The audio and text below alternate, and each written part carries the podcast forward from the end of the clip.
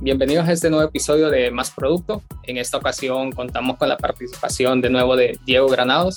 Diego nos acompañó previamente en uno de los primeros episodios y hoy traemos un, nuevo tema que creo que es de interés de, de, muchos y es cómo obtener mi primer empleo, mi primer trabajo como Product Manager. Bienvenido Diego, gracias de nuevo por estar acá. Melvin, al contrario, muchas gracias por invitarme. Es un placer estar de nuevo contigo y con toda tu audiencia. Súper emocionado de compartir de nuevo más sobre Product Management. Perfecto. De nuevo, cuéntanos un poco quién es Diego para que recordemos un poco de tu background, qué haces ahora, qué has hecho antes y así ya estar en contexto todos. Sí, claro que sí. Yo soy originario de la Ciudad de México. Nací y crecí en, en México prácticamente toda mi vida. Estudié un poco de ingeniería electrónica, pero acabé trabajando en consultoría de inteligencia de negocios. Me gustaba un poco el tema de datos, un poco el tema de, platicar con clientes, pero ah, después de cinco años descubrí que, aunque me gustaba mucho esa combinación, yo quería algo más, quería entrar al mundo de tech. Siempre para mí fue una ilusión trabajar en tecnología, aunque no precisamente de ingeniero, no estaba seguro de qué quería hacer. Y como quería hacer esta transición, como quería alejarme un poco de, esa parte de consultoría, la parte que me faltaba a mí en mi formación académica era negocios. Yo no, no tenía mucha idea de marketing, estrategia, finanzas, y ahí fue cuando decidí que el siguiente paso para mí iba a ser mi MBA. Y estudié un MBA en Estados Unidos, me mudé a Carolina del Norte para estudiar en la Universidad de Duke en 2015. Ahí fue donde descubrí Product Management y de inmediato fue una, una conexión, fue donde dije, este rol es para mí. Y después de platicar mucho con product managers, con gente de mi escuela, fue cuando eh, decidí irme a hacer un internship a Cisco en, San José, California. Después pasé los siguientes dos años de mi vida en California trabajando para Cisco, ya eh, empresa de routers, switches, todo lo que tiene que ver con networking. Y dos años después, en 2019, me mudé a Seattle, Washington, que es donde vivo hoy en día, para trabajar en Microsoft. Actualmente soy Senior Product Manager en un equipo de inteligencia artificial, entonces trabajo eh, en productos que tienen que ver con Machine Learning, creando modelos predictivos para nuestros clientes. Y realmente muy emocionado de, de, de estar aquí compartiendo esta historia y claro, feliz de ayudar a más gente a entender más sobre Product Management. Súper. Creo que tu historia refleja mucho porque eres el idóneo, digamos, para hablar de este tema y además también porque en los últimos meses he estado creando contenido al respecto de esto, ¿no? Entonces ya para entrar e, e, en, materia, pues hablar de cómo conseguir mi primer trabajo como Product Manager. Y, la primera pregunta con la que me gustaría arrancar es, ¿cómo encuentro oportunidades, no? ¿Dónde encuentro las vacantes de, de Product Manager? Con base a tu experiencia, que fue un poco más en los Estados Unidos, pero también un poco quizás lo que una tendencia que pueda haber a nivel general, dónde se encuentran estas vacantes.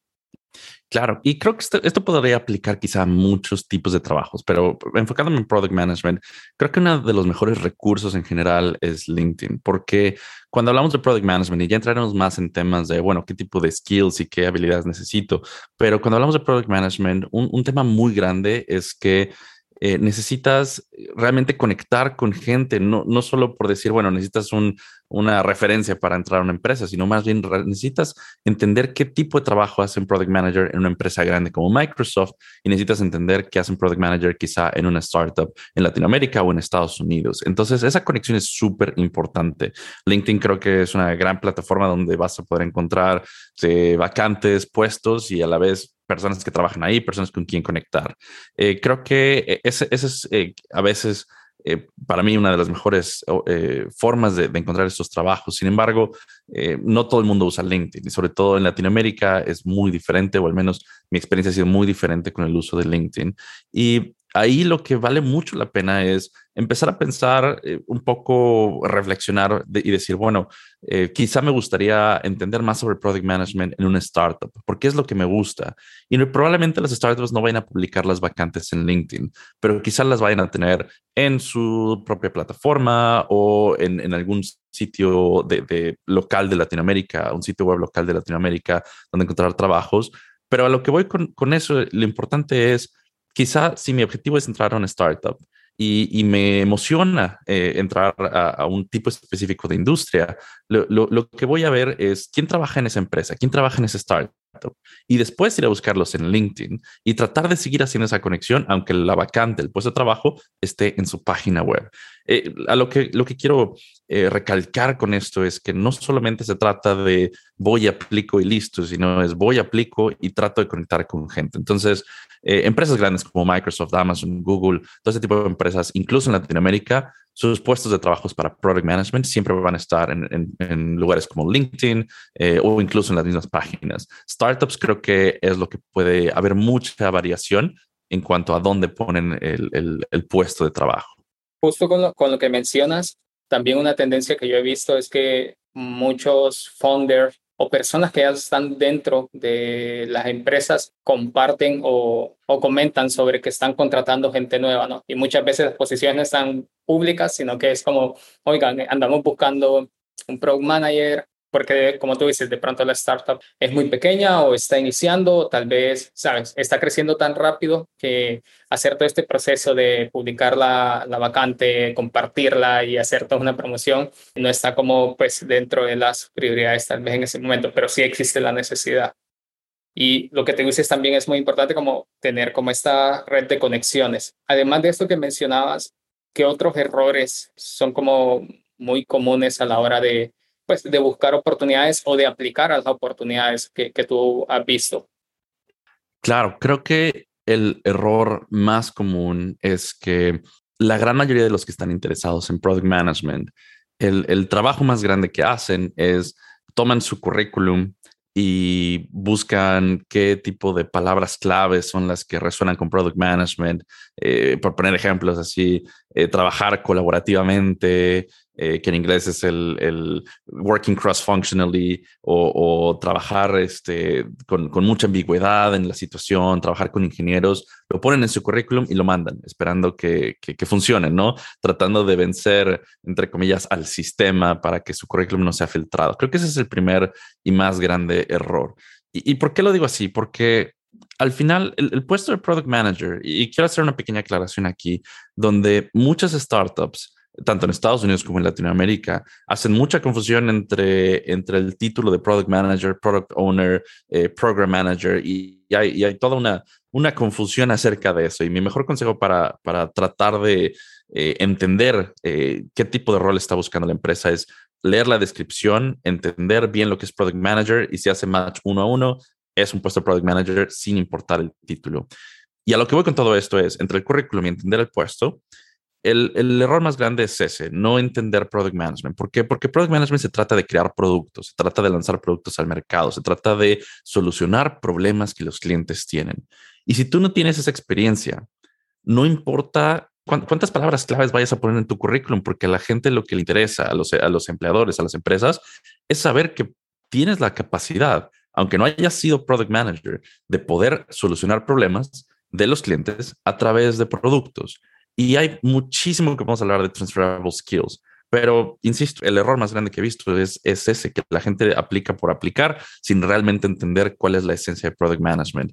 Y otro, otro error que, que también quiero resaltar es que mucha gente que ya tiene la experiencia no sabe contar su historia. Y es súper importante como un eh, product manager o futuro product manager saber contar tu historia, porque aunque hayas trabajado en ventas, aunque hayas sido consultor, como fue mi caso, aunque hayas sido ingeniero o aunque no tengas ese, ese perfil técnico, tienes que entender que algunos skills en tu trabajo o si eres estudiante en tu universidad ya quizá los tienes y es saber cómo contar tu historia, porque aunque tu currículum sea el correcto, llegas a la hora de la entrevista y te preguntan, bueno, ¿por qué quieres ser product manager?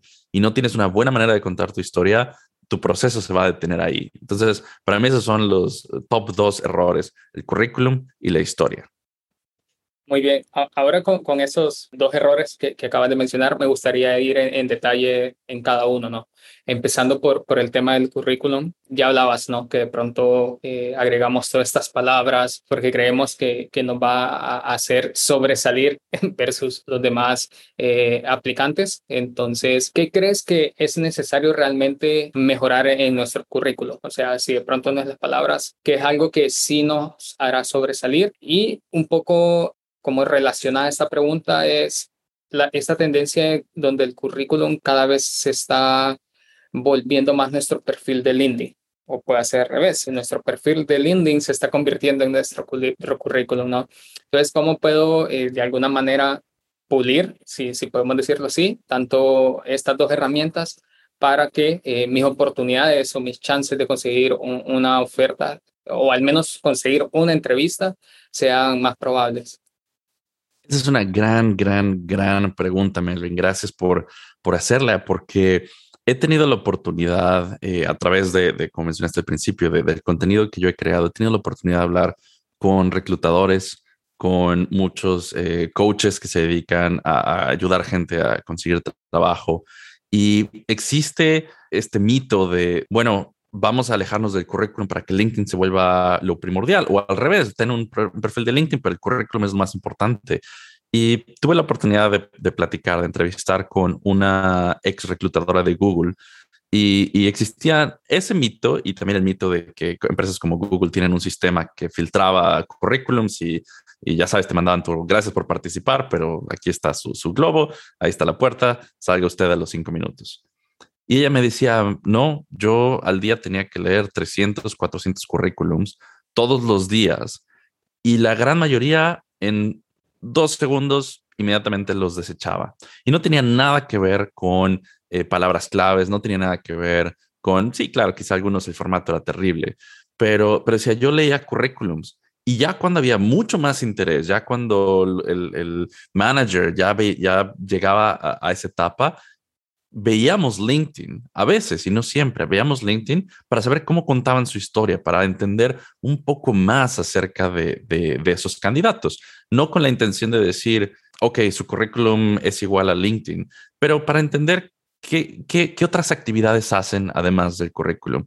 Y en muchas ocasiones también decía, encontrábamos que había una discrepancia gigante entre los dos y eso era una, un red flag para, para nosotros porque no, no entendíamos por qué era tan diferente, ¿no? Pero bueno, regresando al tema de, del currículum y qué sí hacer. Eh, esta reclutadora de Google me decía, mira, lo que tenemos que hacer por ley en Estados Unidos, y, me imagino que en Latinoamérica quizá habrá algo parecido, decía, por ley en Estados Unidos, nosotros tenemos que revisar y entrevistar candidatos que cumplen con los requerimientos mínimos. Cuando tú entras a, un, eh, a una aplicación para un trabajo, hay una sección que dice requerimientos mínimos y hay otra sección que dice eh, preferred skills, que son eh, las habilidades que preferimos que el candidato tenga. Si tú en tu currículum te aseguras de que esa parte de, de, cosas que se requieren para el trabajo las cumples, ya sea en un formato de hasta arriba pones un pequeño resumen eh, tuyo, ya sabes, dos, tres líneas que, que, hablan directamente con esa sección, o los repartes en tu currículum. Dices, si cumples con eso, por ley, te tengo que poner en la, en, en, el, en la lista de candidatos a quienes vamos a entrevistar. ¿Y a qué voy con todo esto? Que precisamente para poder obtener una entrevista, sea product management o en cualquier otra cosa, una de las cosas primordiales para mí es entender qué es lo que está pidiendo el rol y cómo mi currículum describe que tengo las habilidades o que he hecho ese tipo de cosas que, que cumplen con el rol. Eso es número uno. Y número dos, y sobre todo esto lo veo mucho en Latinoamérica, muchísimo, muchísimo en Latinoamérica. Yo como mexicano, cuando vine a Estados Unidos me costó mucho trabajo entender esto, pero tienes que presumir que hiciste. Y en Latinoamérica tendemos a describir qué hicimos. Si yo fuera product manager en Latinoamérica y no hubiera aprendido este concepto, probablemente describiría cosas en mi currículum como trabajé con ingenieros para darle prioridad al backlog. La realidad es que cualquier product manager hace eso. No estoy describiendo algo que yo logré, algo que, que hice eh, una diferencia en mi equipo. Estoy describiendo el trabajo de cualquier product manager y diciendo, efectivamente, eso hice. Y en Estados Unidos aprendí que tiene que ser al revés, tiene que ser decir, no, no, momento. Sí, sí, hice trabajo con mi equipo para darle prioridad a los user stories o al backlog o a lo que sea, pero al hacer eso y meter un nuevo proceso, me estoy inventando esto, pero hacer un nuevo proceso y lograr que seamos más eficientes, entregamos el proyecto 30% de tiempo antes con la mitad de recursos y logramos un incremento de, no sé, de usuarios del 10%. Es decir, estoy diciendo, gracias a mi trabajo, a lo que yo hice, obtuvimos esto. Y entonces la combinación de entender qué es lo que me están pidiendo en un puesto de trabajo y tenerlo en mi currículum, con eh, cambiar esa mentalidad de, de escribir lo que hago a presumir lo que hago, eso hace toda la diferencia para conseguir una entrevista de trabajo. Creo que sí es algo que eh, es poco común, digamos, o que lo vemos muy poco en los currículums en general en Latam, y creo que sí hace que sobresalga, ¿no? Ahora, siguiendo con el, segundo punto que tú mencionabas antes, el de contar la historia, ¿no? ¿Cómo cuento mi historia? ¿Cómo hago que eh, mi historia sea fácil de, de, entender, que enganche a las personas y, y que realmente, pues, eh, sí realce, digamos, o demuestre mis habilidades. Claro, y ahí la, la, las preguntas que empiezan a pasar por, por mi cabeza, si yo fuera pues alguien nuevo que está entendiendo sobre product management y que quiere entrar, es decir, bueno, tengo que contar mi historia, pero ¿cómo cuento mi historia si no tengo una entrevista? ¿Y cómo voy a tener una entrevista si no tengo una historia que contar? Y, ese es el eh, que fue primero el huevo la gallina. La realidad es que vivimos en un mundo tan conectado que justo, regresando a una, una pregunta que hiciste, es LinkedIn es una gran herramienta para eso. LinkedIn es, es una red social que, que nos permite eh, de manera profesional o incluso personal, porque hay mucha gente que hace eso, poder decirle al mundo, esto soy yo, esta es mi historia, esto es lo que estoy tratando de, hacer, estos son mis errores, estos son mis aciertos. Claro, como toda red social, todo es público, entonces hay que tener cuidado de qué es, cómo y qué nos eh, exhibimos en, esa plataforma. Pero déjame entrar en, un subtema de esto, que es, bueno, ¿cómo, cómo cuento mi historia? ¿Cómo cuento que, que, soy product manager si no tengo la experiencia? Hay un miedo muy grande a la palabra ser entrepreneur o ser fundador de una empresa.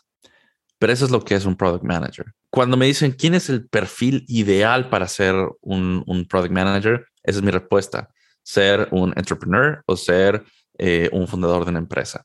Pero suena un concepto masivo, un concepto eh, que, te desgasta, porque de pensar en, bueno, ¿cómo voy a montar una empresa si, ya sabes, apenas me estoy graduando de universidad o llevo tres años en ventas, no sé nada de ingeniería, de costos, de no tengo idea de nada? El trabajo de un product manager es montar una empresa alrededor de un producto. Con ser entrepreneur, con montar una empresa, no me refiero a renuncia a tu trabajo y ve y monta tu negocio, sino me refiero a, imagínate que hay un problema alrededor tuyo. Ese problema puede ser en tu universidad, puede ser en tu trabajo, puede ser en tu día a día, de tus amigos, de tu familia. Y tú tienes una solución. Y si no, piensa en una solución. ¿Cómo solucionarías ese problema? Habla con esas personas, con tus compañeros de clase, con tus compañeros del trabajo, con la gente alrededor tuyo, tus amigos, tu familia, y habla con ellos, te entiende el problema. Después, eh, busca cómo solucionarías el problema si es que no, no, tienes una idea todavía. Haz un pequeño sketch, dibuja algo. Si eres programador, programa algo muy sencillo, muéstraselos y empieza a hacer muchas iteraciones sobre eso hasta que llegues a una especie de producto donde digas, creo que esto podría solucionar el problema. Y una vez que tengas eso, eh, vas a poder entender, ok, después de esto tengo que tener usuarios que lo usen. Y LinkedIn, de nuevo, es una gran plataforma para contar tu historia de cómo has encontrado un problema, hablado con los usuarios, empezado a, programar esto. Y, si no eres programador, hay tantas empresas y tantas oportunidades de tanto de aprender código como de no code apps, donde no necesitas saber programar, para lanzar algo al mercado que no tiene que ser un negocio todavía, no tienes que invertir ni un solo peso, centavo, dólar, la, moneda que, que uses y al final del día empiezas a tener una historia donde sin tener que renunciar a tu trabajo, sin tener que salirte de donde estás, ya tienes un producto en el mercado. Quizá es una app que subiste a una App Store. Quizá es algo que la gente baja a través de una página web. Quizá algo que le compartes a tus amigos, pero ya tienes una historia de que independientemente de lo que haces, te convertiste en un product manager para un producto y lo hiciste en tu tiempo, lo hiciste en algo cerca de ti, algo en lo que tú crees. Cuando hablo de contar historias, saber contar una historia, es entender cuáles son los skills que ya tengo y para los que no, cómo voy a cubrirlos, cómo voy a lanzar ese producto, cómo voy a crear ese producto para llegar ante un reclutador y decir, mira, yo trabajo en ventas, o trabajo en marketing, o trabajo en finanzas, pero hago todo esto alrededor mío que al fin del día es un producto y lo he lanzado Y para cerrar es, este, esta explicación, Melvin, tú eres un entrepreneur, tienes, tienes este producto, este podcast es para ti un producto. Y si te pregunto, estoy seguro que has hablado con la gente para saber eh, qué es lo que quieren, encontraste la necesidad, que es no hay suficiente sobre producto en español, eh, empezaste a hacer iteraciones, a hacer pruebas, a hacer eh, estos experimentos hasta que ya lanzaste un producto. Esto al final del día es una empresa, independientemente de, todas las legalidades, en el sentido de, de, formarlo como empresa tal cual, pero para ti es un producto, ya eres un product manager de este producto. Eso para mí es contar tu historia.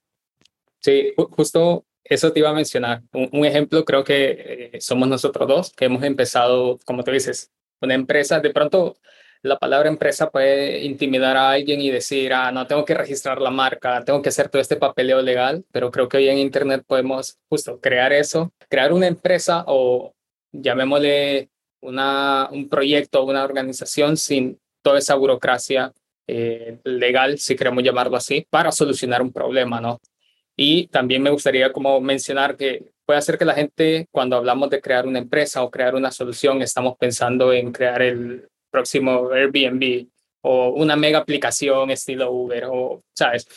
Creo que muchas veces hay que eh, limitar o, ser conscientes que hay más opciones de, de, soluciones, ¿no? Los problemas están ahí y la manera en la que se pueden solucionar siempre son diversas. No hay una solución que aplique para, para todos. Y justo el, Product Manager es el que busca una solución con lo, con lo que tiene, con los recursos que cuenta, ¿no?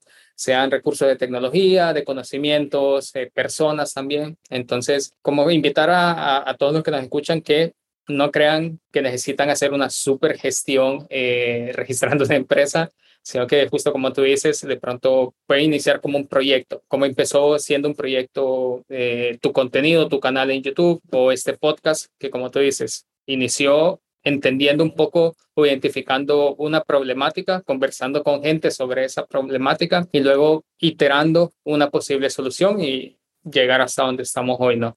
Claro, por supuesto. Y nada más para añadir ahí, al, al final del día, hay mucha gente que después de hacer esto eh, va a decir, no, me encanta esta idea y esta va a ser mi empresa y se vuelven empresarios y genial. Pero si no es lo tuyo, si no es algo que dices, pues no, yo no quiero registrar, no quiero meterme en todas estas cosas, al final esos son proyectos que vas a llevar contigo para ponerlos en tu currículum, para hablar con empresas, sobre todo en Latinoamérica, cuando hablas con startup, lo que ellos buscan, pues es eso, es gente que tenga esa experiencia, que tenga la expertise en algo, en alguna industria, eh, y, aunque sea este, este proyecto a, un lado de, de, tus responsabilidades del día al día, pues mostrar que tienes esas ganas de, de aprender y, de demostrar que puedes ser product manager. Sí, totalmente de acuerdo. Ahora ya avanzando, digamos, en el proceso de, de conseguir un trabajo como product manager, yo hice mi tarea y creé un proyecto, creé mi propia empresa de pues que soluciona un problema. Revisé muy bien que contara una buena historia en LinkedIn y en mi currículum. Ya tengo listo varias oportunidades, ya identifiqué varias oportunidades, apliqué y me llamaron ya para la entrevista. Ya estoy como en ese proceso. Ahora, ¿cómo me preparo para esa entrevista, no? Y, ya durante la entrevista, ¿cómo, ¿cómo puedo desempeñarme bien? hasta ahora he llegado a este punto y de pronto puedo tener eh, o no quiero cometer errores que me hagan perder esta oportunidad que estoy buscando. Por supuesto, y creo que vale la pena recalcar algo aquí, que es eh, independientemente de tu perfil, de tu experiencia, de, de lo que estudiaste, cuando entras a una entrevista de Product Management, no, no se va a ir la entrevista sobre algo muy técnico o sobre solamente marketing o sobre solo estrategia, sino hacer una entrevista muy eh, general a, lo, a, lo, a las habilidades de un product manager. Entonces, si no eres ingeniero o si eres ingeniero, no te preocupes en el sentido de no, no te van a preguntar cómo hacer código, a pesar de que muy, una gran parte de tu trabajo es trabajar con ingenieros. Pero ¿cómo me preparo para una entrevista? Algo que me he dado cuenta mucho, eh, como, como hemos hablado aquí, yo, yo creo contenido para justamente esta etapa en la que me quiero preparar y no sé cómo preparar y no quiero pagar eh, 5 mil dólares, historia real, para, para tomar un curso y una certificación y prepararme para entrevistas. Y lo que me he dado cuenta, y mucha gente llega conmigo y me dice, oye, pero quiero pagar por este curso para, para pues no sé, para tener el certificado, para asegurarme de que el contenido es de calidad. Y por supuesto que tenemos esta tendencia a decir, pues si es pagado es, es mejor, ¿no? Es mejor calidad, es, es marketing puro y hay muchos análisis detrás de eso. La cruda realidad es que todos los que creamos contenido pagado o gratis eh, acerca de, de cómo entrar a Product Management, hablamos exactamente del mismo tema. Lo que va a hacer la gran diferencia es si, por ejemplo, para alguien mi contenido es muy bueno, no significa que va a ser muy bueno para todos. Lo que, lo que yo ahí diría como consejo, más que un decir, no, no vengan todos a mi canal, por supuesto, yo les ayudo. Más bien, mi consejo es, prueben el contenido gratis de quien sea, sea el mío o sea el de alguien más. Si les funciona, qué bien, es genial. Yo he podido ayudar a mucha gente a entrar a Product Management, pero hay a quienes no les funciona y está perfecto.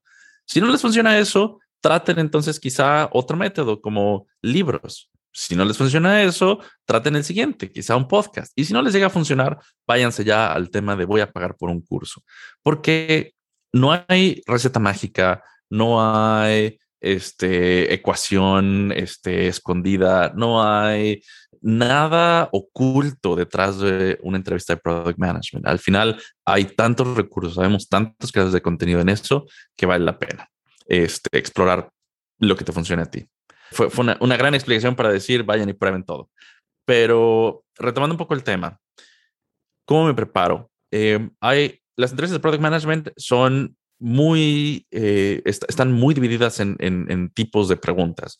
Lo, lo primero que, que, te tienes que preparar es cosas como cuéntame sobre ti, en inglés es el clásico tell me about yourself, eh, cuéntame sobre ti, por qué quieres entrar a Product Management, por qué quieres entrar a esta empresa. Después pasamos a una parte que le, le llamamos los behaviorals, que es preguntas sobre tu experiencia relacionados con skills de product management, como por ejemplo, Melvin, cuéntame de alguna situación donde hayas tenido un cliente difícil y qué hiciste, o cuéntame de alguna situación en la que eh, pues no hayas llegado a un acuerdo con tu equipo y qué hiciste, o alguna decisión en la que hayas tenido que influenciar a otro equipo para que hicieran X, Y, Z cosa.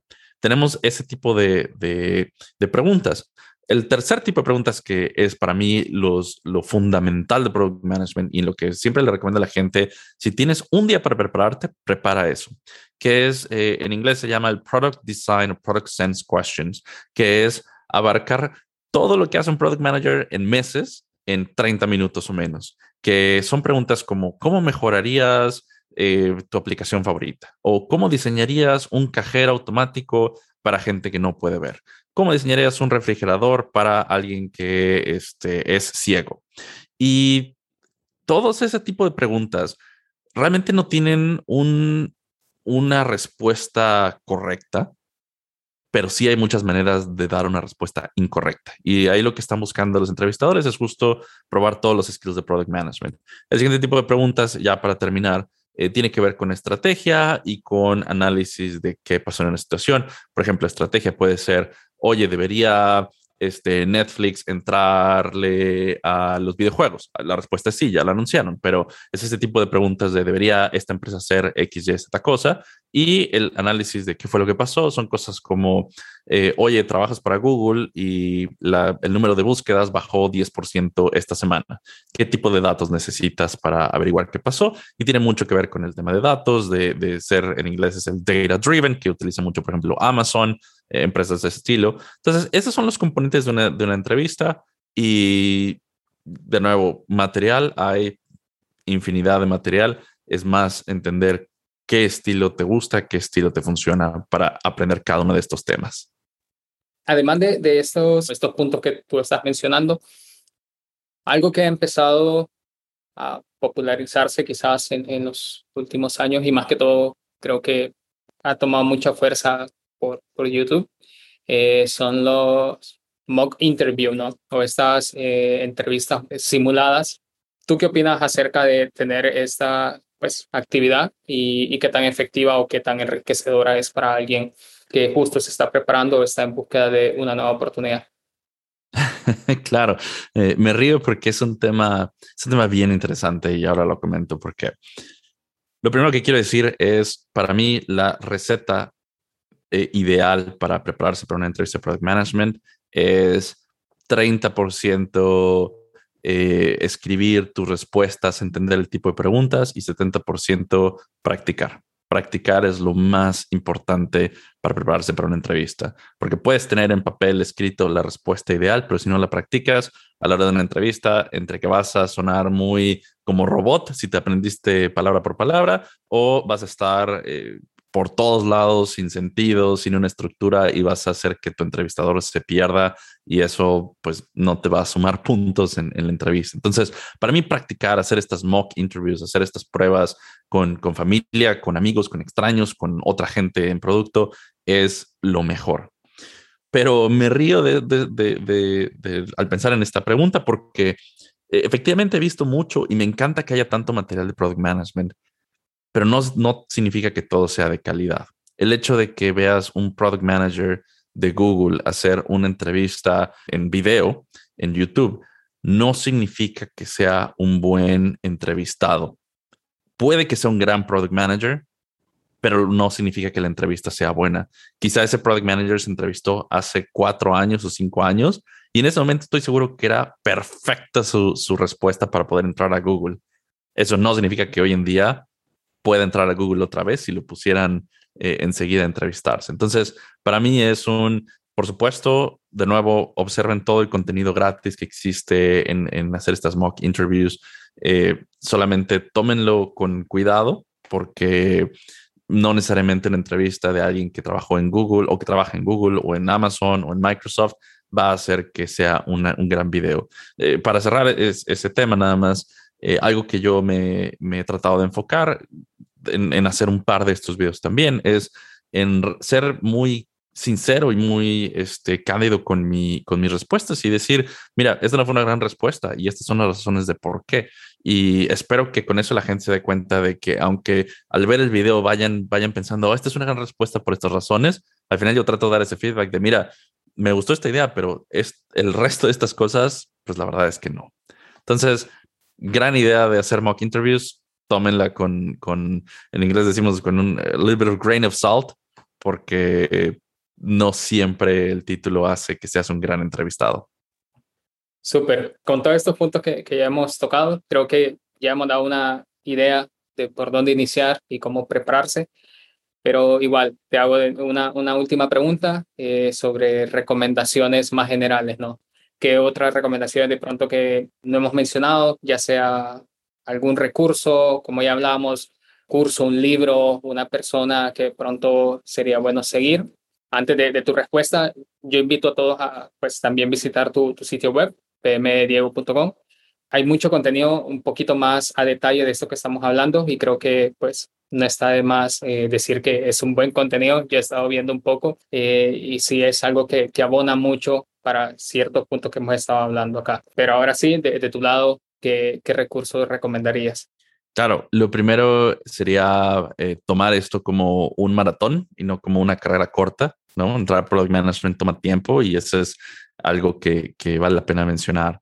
Eh, en cuanto a recursos, creo que eh, para, para muy, muy, muy, muy, muy básico de, oye, no, no sé nada de Product Management, ¿qué, qué puedo hacer? Ah, hay un libro este, que creo que ha servido mucho, quizá ya está un poco desactualizado, pero creo que sigue siendo un buen libro para empezar, que se llama Cracking the PM Interview, es un libro naranja. Este tema eh, toca temas básicos de qué hace un PM en Google o en Yahoo. De nuevo, creo que ya está desactualizado, pero vale la pena para quizá empezar a entender.